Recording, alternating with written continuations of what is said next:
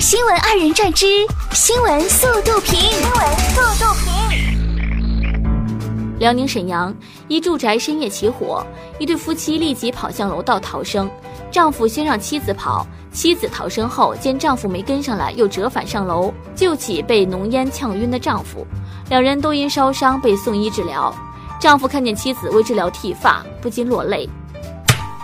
夫妻本是同林鸟，大难临头各自飞。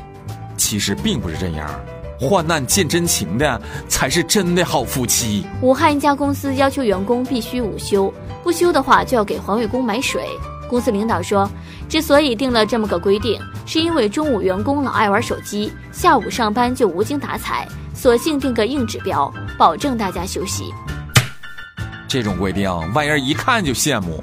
只有不爱睡午觉的当事人才知道，天天买水有多闹心。三月十六号，浙江杭州一小伙上车后投了二十元现金，要求公交司机找零时被拒。司机称可以等后面乘客付钱时拿，小伙坚决不肯，用拖把木棍怒打司机致流血，被警方控制。公交车不设找零，这不是常识吗？是不是脑子有水呀？十三号。大连一四岁男童与家人走散，好心人想帮忙，但孩子点名只要警察帮助。民警联系到孩子家人，并带男童回执勤点休息。看到民警为自己披上警服，小男孩开心地说：“我一看见叔叔就不怕了。”那些拿警察吓唬孩子的，都是缺心眼家长。近日，一大波春季限定时蔬陆续上市，香椿自由成新炫富标志。有人做了换算，一斤香椿价格等于三十九只小龙虾、十只鲍鱼、一只波士顿龙虾。据称，香椿芽价格有规律，刚上市时最贵，等到旺季供应跟上，价格会降低。小时候，我家有一棵香椿树，现在才明白，那哪里是香椿树，那是矿哦。三月十六号。一只后右腿受伤的小白狐出现在华中科技大学校内，在山上施工的几个工人看到它后，上前给它喂水喂肉，跟小白狐打招呼，它也会做出回应。目前，小白狐已经被林业部门救走，经救治，情绪已经稳定，再疗养一段时间才能完全康复。倩倩是你吗？愿大风吹过，吹散十里桃花。一九九八年出生的梁志斌曾获第四十四届世界技能大赛气柱项目冠军，为中国代表团在该比赛项目上夺得首金。他笑称自己是搬砖的，但花式砌墙不同于普通搬砖，要在电脑上构图拼花。训练时，他更是砌了多达三四百堵墙。哎呀妈，行行出状元，厉害！嗯，不说了，我去搬砖了。兰州。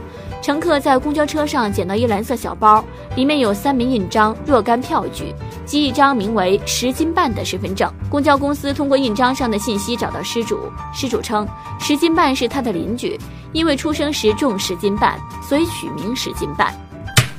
那姓陈的应该叫陈颠颠。十六号，甘肃省市场监管局发布公告，辣条是高油、高盐、高添加的调味面制即食方便食品。经常食用不利身体健康，为使青少年茁壮成长，现决定在全省所有校园及周边二百米范围内禁止销售辣条。两百米范围内禁止销售辣条，那我是不是要恭喜二百零一米的商户啊？前两天，嘉善县公安局交警大队接到报警，称大云新村发生一起两辆电动车碰撞的事故。受伤的中年女子田某一口咬定扶她的中学生汪某撞了她，并称不是你撞的，你怎么会扶我？交警调查监控录像后确认是田某自己摔倒，汪某只是上前帮忙而已。小汪当时就应该反问：如果你不做亏心事儿，怎么能摔倒呢？怎么人家就不摔，你就摔了？是不是平时亏心事做多了，被鬼绊腿了？河南洛阳男子李某在网上招嫖认识了张某，张某到其家中，因头像与本人不符，两人争吵并厮打起来。期间，张某还打掉了李某的门牙。李某情急之下报警，最终两人因卖淫嫖娼分别被行政拘留五天。哎呀妈，真是到了三幺五了啊！产品与宣传图不符，嗯，支持正当维权。美国德州一对夫妻卡尔及唐娜从高中开始交往，结婚六十三年，感情一直很好。去年唐娜多次出现中风和脑出血，还进行了心脏手术，如今只能坐在轮椅上。卡尔安抚妻子说：“等你健康出院，我就送你一枚欠了六十三年的订婚戒指。”最近已经八十四岁的卡尔再次下跪向唐娜求婚，他说：“如果有来生，我还想继续和你在一起。”最浪漫的事儿就是和你一起慢慢变老。